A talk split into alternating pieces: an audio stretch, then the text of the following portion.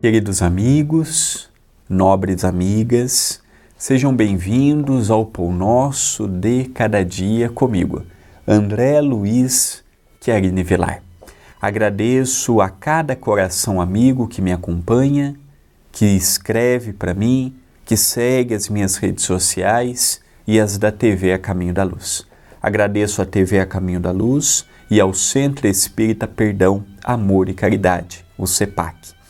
Do meu lado, o box do Passos de Luz, contendo o volume 1, 2 e o 3, numa caixinha personalizada, bonita, usando os elementos e as cores das capas que compõem essa série.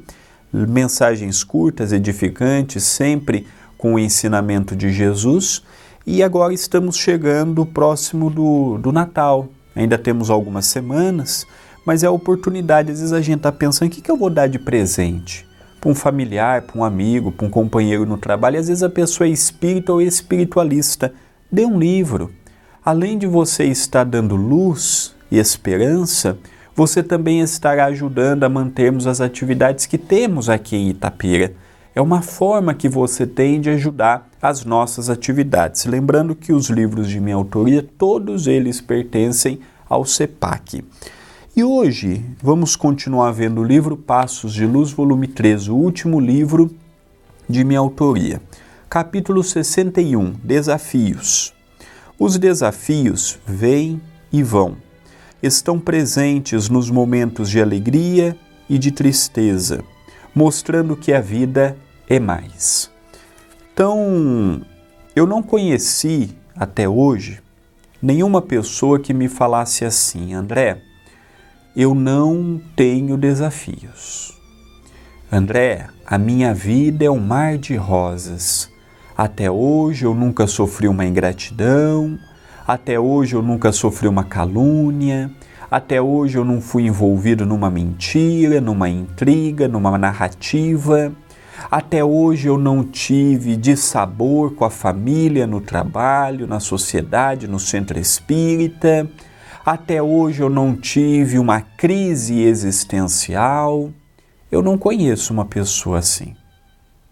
Eu conheço sim pessoas que conseguem administrar melhor do que outras os seus problemas. Eu conheço sim pessoas que se resignam mediante as lutas, as dificuldades, os conflitos internos e coletivos, passando e superando aquele obstáculo. Mas eu não conheço uma pessoa que não tenha desafios.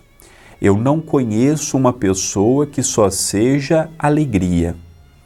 Muitas pessoas minimizam os problemas e colocam apenas as alegrias, já tem essa capacidade. Mas quando chega em casa, quando estão desnudos da vida que tem fora de casa, demonstram e vivem os seus obstáculos. Então a dificuldade é um castigo? Não.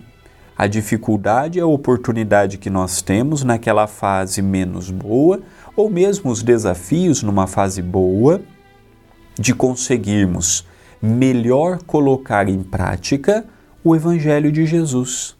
Quando tudo está bem, é fácil fazer uma prece, é fácil lembrar de Deus, é fácil ter fé. O difícil é ter fé quando eu tenho um filho entre a vida e a morte num leito hospitalar ou em casa. O difícil é quando nós passamos agora por aqueles períodos tristes da pandemia, aqueles picos de mortes, e nós ficarmos a perguntar: será que não pode ser o meu pai, minha mãe ou mesmo eu? O difícil é mantermos uma calma quando nós vemos o nosso emprego indo embora, e eu fiz todo um planejamento econômico em torno daquele emprego. É filhos para criar, contas para pagar, e agora? Como agir? Como proceder? Para onde ir? Então nós percebemos claramente que não é fácil, não é simples. Os desafios, alguns menos complicados, alguns mais complicados, mas eles não vêm para o castigo, para a condenação, não, mas vêm sim para nos mostrar a necessidade de superar aquele obstáculo. Pensemos nisto, mas pensemos agora.